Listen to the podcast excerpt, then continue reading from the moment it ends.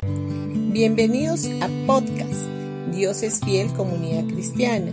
Los invitamos a escuchar el mensaje de hoy.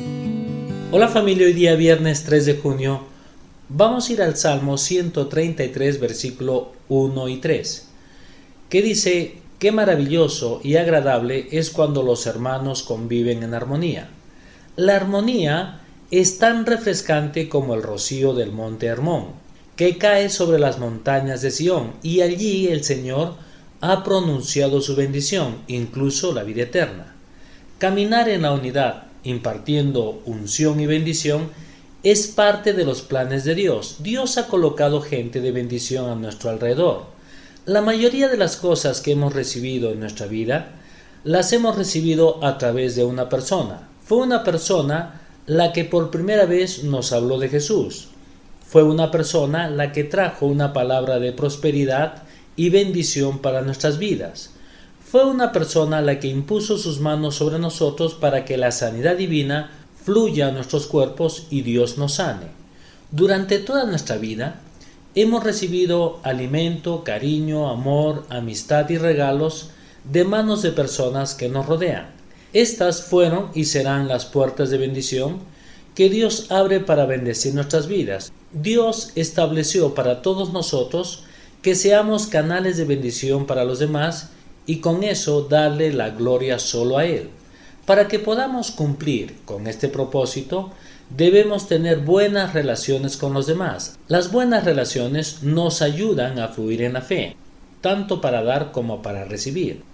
Dios prepara las bendiciones para nuestras vidas y canaliza a través de personas que no siempre serán de nuestro círculo de amistades. Si mantenemos una apertura hacia los demás, veremos cómo Dios utiliza personas que nosotros nunca esperábamos y tendremos puertas abiertas de bendiciones, donde tendremos mejores trabajos, mejores oportunidades, haremos mejores negocios, etc.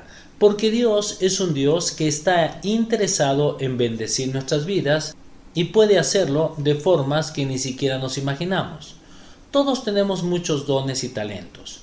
No debemos esconderlos ni limitarlos. Podemos extender y dar amor hacia los demás, una palabra, un gesto, un saludo, comenzando con la familia, las amistades, etc. El diablo intentará detenernos en esto. Intentará traer molestia, preocupación, fastidio, impaciencia en nosotros. Cuando veamos que el enemigo quiere traer discordia en tu familia o en tu trabajo o en cualquier área de tu vida, no te enojes con las personas. En Efesios capítulo 6 versículo 12 dice, porque nuestra lucha no es contra sangre y carne, él está interesado en dividir familias y en ponernos los unos contra los otros, pero nosotros tenemos la autoridad para traer abajo ese propósito. Donde hay armonía y acuerdo en la visión y en la fe, las bendiciones retenidas se liberan. Dios nos ha colocado en la posición correcta para recibir. Jesús ya lo hizo todo.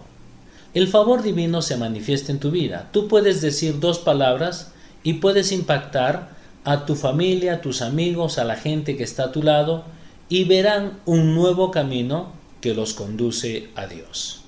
Bendiciones con todos ustedes y que tengan un gran día.